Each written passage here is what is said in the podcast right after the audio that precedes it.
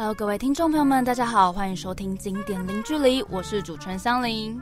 每每啊，在访问之前，我都会把来宾的作品报道再详读一次。当然呢，今天访问我一样也是做足了功课，还把来宾的所有影片再看一次。结果我发现被二度推坑，所以呢，看他的影片真的很容易花大钱呢。而且他最近又计划了许多网购的影片。马上就来欢迎今天的来宾，是我关注许久、追踪很久。不同于许多 YouTube 都是以彩妆为主，他的强项呢在穿搭上的 Make。欢迎。Hello，大家好，我是 Mag。你要小小的简介一下你的频道吗？虽然听的人应该都是你的忠实粉丝，搞不好贤志老师在听，他可能不知道。没有，我的频道呃是主要是做穿搭、彩妆还有生活，就没有太局限于于一定要做哪一个风格，而是我觉得好像女生有兴趣的主题，我多半也都会尝试，跟我自己会去做，因为做起来也很开心。嗯，说到穿搭，其实我大学时很羡慕的一种人，就是跟你一样很会穿搭的人，尤其像我后。后来在那个时尚杂志《大美人》实习，你知道那一边的就是编辑，每个都穿的每一天都很厉害。我懂，我懂。对他们从很细节，不管是刚才说到的妆容，然后发饰，整个穿搭，然后到鞋子，对。然后那时候我每天实习的时候想说，哇，天哪，今天编辑要穿什么东西这样子。我我那时候也会很期待，因为我在 L 工作过，嗯，我也是那时候实习，然后算是最最初踏入跟接触到时尚产业，就是在这个时候，然后就。每一个编辑，他真的会很不费力，可是都会打扮的很得体，跟很时髦。然后你可能问他说：“哎，你今天也要去哪？”他说：“没有啊，就来工作。不然你以为我想去哪？”但你就觉得，嗯，也太到位了吧？嗯，对，真的。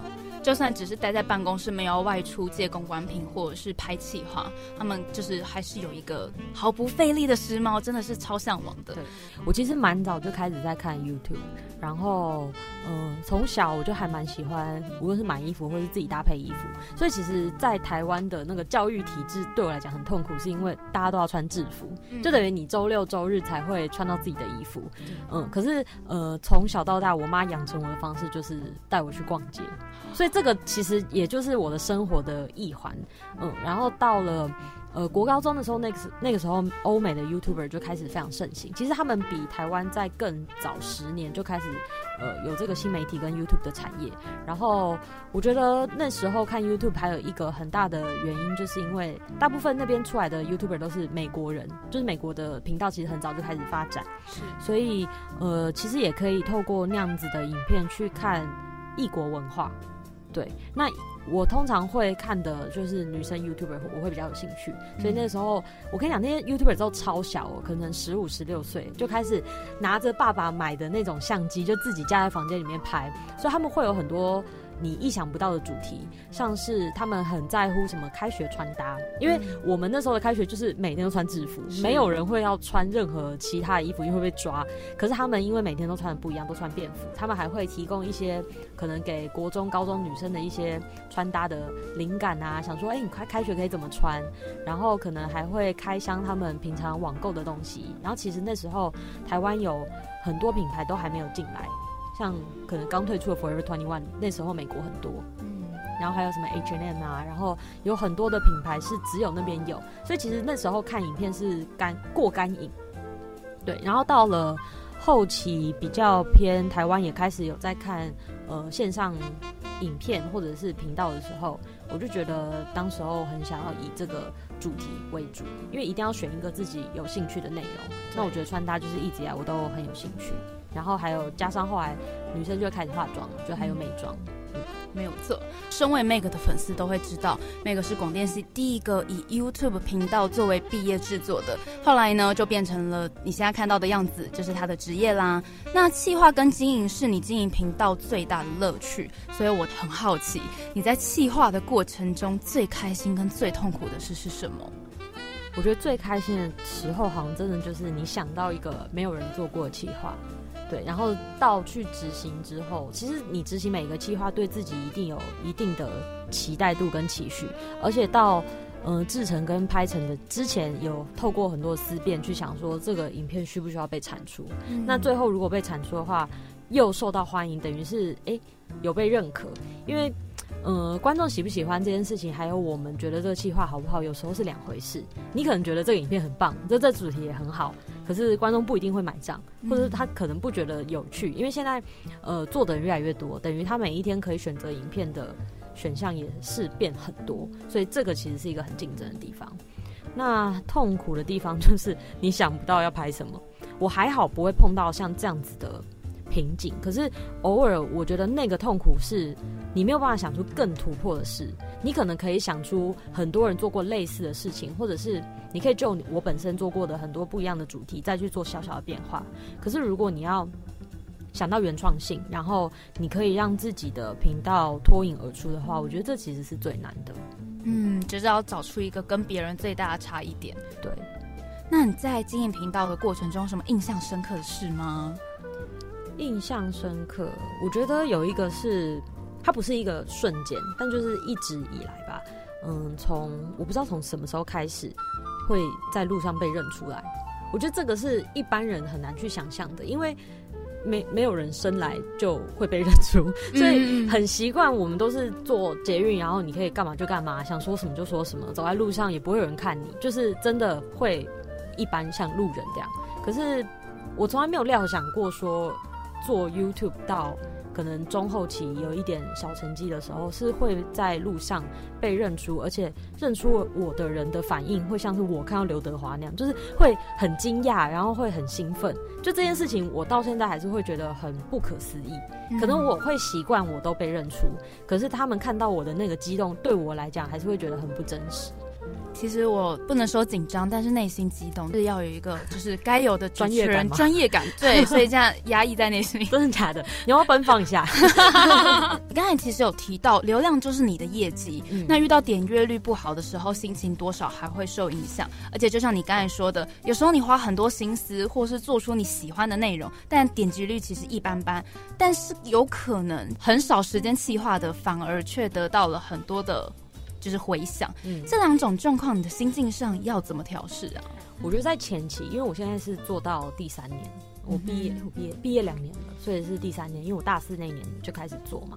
我觉得前一半的时间。如果有人很洒脱的说我没有被点击绑架，或者是点击不好，我心情不会不好，我跟你讲，那个人绝对在骗人，因为没有人会不在乎这个东西，因为除非是你今天做的这个影片，你真的把 YouTube 频道当做云端，你真的只是想要把你自己随便拍的影片丢上去。可是如果你是想要把它以一个工作跟职业来去经营的话，你一定会去检讨自己说，哎，为什么好像一二三影片很吸引人，可是为什么四五六的影片都没人看？你会开始去反推，就是到底出。出了什么问题？所以，嗯，我从来也没有都没有隐瞒说我不会被流量绑架这件事情，都会。可是是前期有，所以可能一年多的时间会是这样。进入到第二年、第三年，真的会越来越上手，跟得心应手。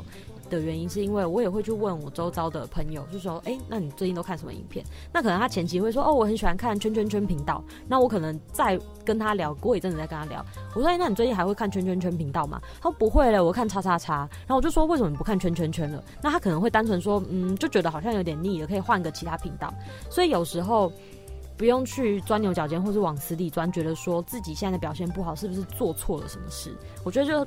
在整个教育体制或是你长大学习的过程当中，很容易会觉得表现不好一定是我犯错，但有时候他并不会有一个正确与否的答案，有可能真的就是像我朋友或者我家人讲，就是哦，我看谁的频道，因为最近看太多了，我这一阵子就不想看了。其实很单纯是这样，可是不代表说他不喜欢你的内容或是不喜欢你这个人。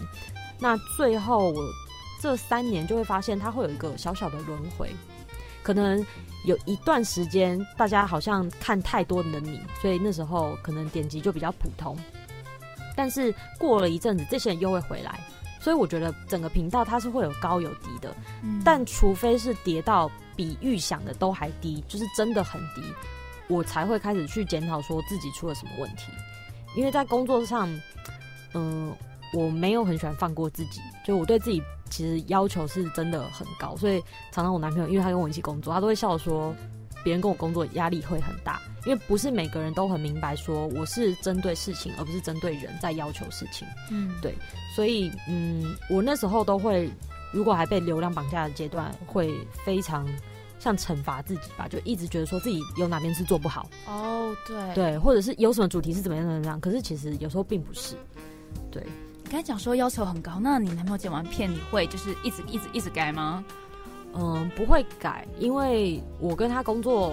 其实我们从在一起开始就是像工作的状态，因为广电系它每一天都是有很多分组作业跟报告要做嘛，无论是拍片或者是呃口头报告。那嗯，通常这样子我们两个分为一组，然后再跟其他朋友，所以其实我们很习惯一起工作共事。然后到现在是真的出社会，是真的实际在职涯跟战职职业战场上，所以我们就很习惯跟很有那个默契。嗯，那通常我为了不。要有太多的修改或者浪费彼此的时间，我可能无论是跟我现在的剪接，或是跟他讲，我就会把我自己想要的需求先列好，就是避免双方要过度的沟通。嗯，了解。那在这么多的作品中，因为像你刚才说，从大四那一年到现在这三年间，你有最喜欢自己哪一个作品？那个是一个怎样的作品呢？嗯，这个作品大家都没有看过，是。我们毕业那一年要去星光影城播的一个东西，因为，呃，就像刚前面讲，我是第一个以 YouTube 方式毕业的组，嗯，所以那个时候完全系上不知道说，那你到底要怎么样达到毕业门槛？因为广电系有个毕业门槛是，你任何的作品要公播，所以无论你是做。戏剧类还是节目类还是纪录片，你一定要在影城公播，大家看了之后，你才达到这个毕业门槛。可是 YouTube 它是一个像马拉松吧，一年的马拉松，它你我每一个礼拜都上传两支影片，那请问我到底公播要公播哪一部？你不是剪了个精华吗？不是，我后来我们就是有点像是计时记录频道的成长，所以我们把它做的有点像是采访影片。嗯，这个采访影片我觉得。嗯，其实对于我们，因为那时候一组有四个人，对于我们这四个人是一个很好的回忆。因为时间过了就不会再回去，或甚至是因为你长期在做一件事情，你最后会把那些当初很困难或者你有克服的一些挑战视为理所当然。可是其实这些你得到的精华，或者是你在做的当中吸收到养分，是只有自己知道的。可是我就很害怕，会不会哪一天我可能变四十岁，变三十岁，我会视为。这些东西啊，就是一般呐，因为你听到很多长辈会这样讲，还好吧，就是那样啊。可是很多事情是你透过很多次的叠交跟克服，你才会觉得这么的容易。那那时候我们就是透过采访的方式去问每一个组员，所以我有被访问。然后那时候阿北跟我也是组员，还有当初的伙伴 Andy，然后还有第四个同学。那时候我们就会列出很多大宅问，好比说。当初为什么会想要做频道作为毕业制作？因为从来没人做过这件事情。那时候其实是真的很疯狂。然后再来的话，就可能会说，那前期你们遇到什么样子的挑战跟困难？那第三个的话，就是因为我们最后是呃订阅十三万毕业，到目前就我所知，好像没有任何一个频道超越这个门槛。我跟你讲，超越我也会很紧张，我觉得说不行，我要当第一个，然后我要当最好的那一个，就是。我对我对于这种事情虚荣心很高，就是我是一个很虚荣的人，所以我就觉得不能有人超越我。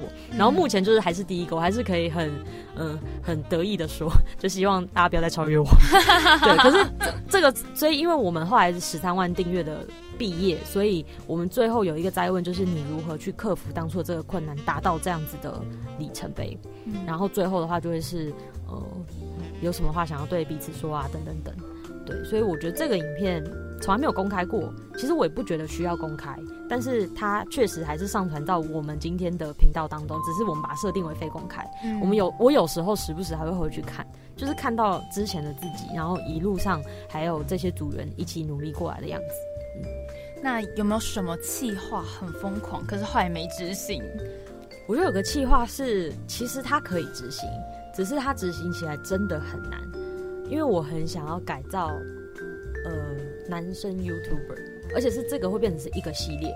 嗯，我那时候还想说，第一集我想找瓜吉，而且我那时候还跟他开了头，我说，哎，我有影片计划想要找你，然后说真的吗？真的很好。然后后来他就当选市议员了，然后就开始忙碌，对，就时间变很少。然后再来的话，就是这个计划我会很想要作为像电视节目，因为带状的意思吗？没有，就是可能它的计划会比较大，嗯，有点像一日系列，就是它整体会非常的精致跟完整。嗯，像是不知道你有没有看过一个评一个节目内容，像什么明星开麦啦，你有看过吗？就是以前好像是黑人陈建州主持的节目，哎、曾国成还是黑人，我有点忘了。但是他会改造艺人，然后他会带他去进棚拍写真，然后最后会把那个幕拿下来给大家看到他改造之后拍的写真的样子。然后这个节目就是启发我很多，我就觉得说。在 YouTube 上面好像可以做像这样的内容，因为它既跟穿搭有关，然后它也有娱乐性质，然后再加上就是我认识一些男性 YouTube，我就觉得说，爸妈生的脸蛋给你是不错，那有时候、你知道衣着我们还是要稍微打理一下，对对对，所以我就觉得说，哎、好像可以做这样子的企划，只是无论是在调时间或者是脚本的结构，因为它比较更趋于电视的企划，我觉得它的难度就会比较高。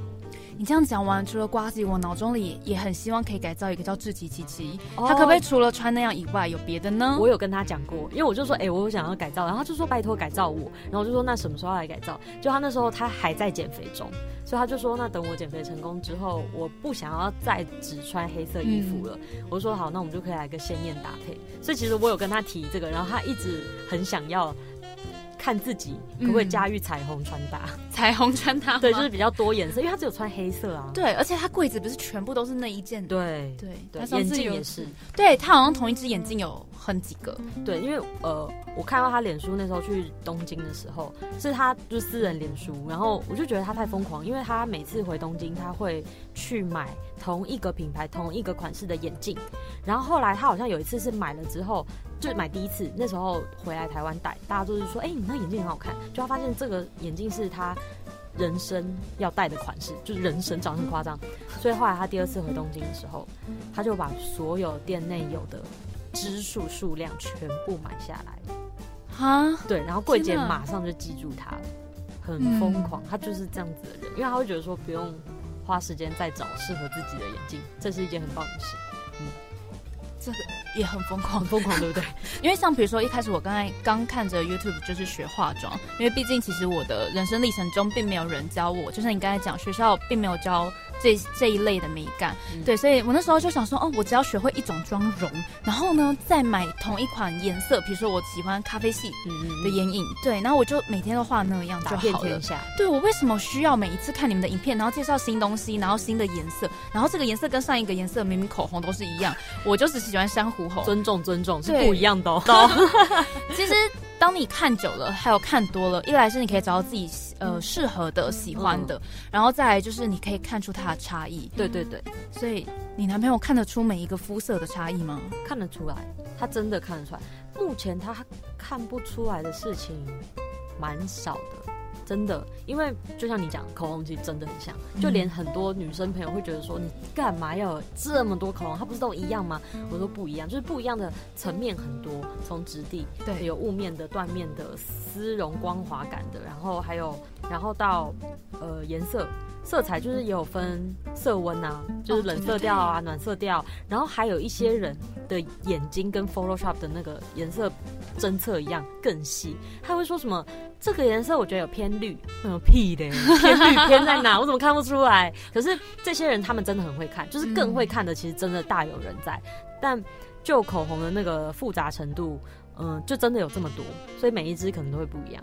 对它，即便是一样的颜色，但它可能质地跟妆容的效果会不会染不同。唇？对，会不会染唇也不一样，会不会卡死皮，嗯或者什么都不同。那因为男朋友接触很多了，他他都懂，是认真。他只要看到那种局部眼影截图的那一格，他就会说：“哎、这个是 MAC 的吗？还是三 C E 的？”对他很具体的讲出品牌名称，很夸张吧？对，然后后来就是朋友可能也会吓一跳，想说：“呃，是三 C E 的。”然后我给女生朋友看，女生朋友说：“哈，这新的眼影盘。”就是他们不知道，可是我男朋友都知道了，对，所以他才会昵称自己叫小博老师。对，好啦，那么其实呢，全职 YouTuber 看起来很自由，其实也没有前辈带你，所以老实说是要自己摸索的，自己杀出一条生路。而且你的作品一上线是跟全世界竞争，我觉得全世界可能你这样讲，反而我压力好大。真的吗？好，那跟华语圈竞争好了。那你都如何投资自己？因为你在时间的规划上应该很重要。对，所以呃没有办法让大家看到我的新势力，因为毕竟是广播节目。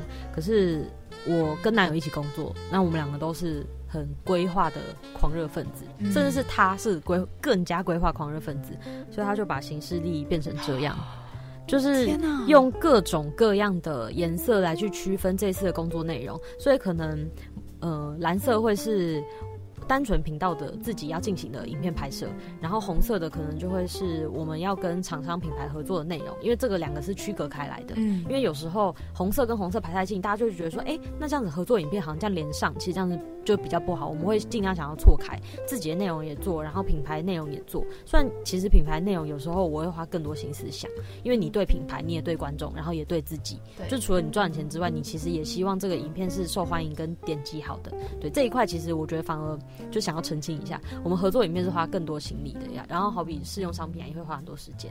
然后再来另外一个标签，可能就会是我们两个自己怎么约会啊，或者是干嘛的约会要特别标签起来，约会要，因为你知道，如果不标的话，我们两个因为比较偏工作狂，如果有一空档，我们就会塞工作，我们就会塞工作。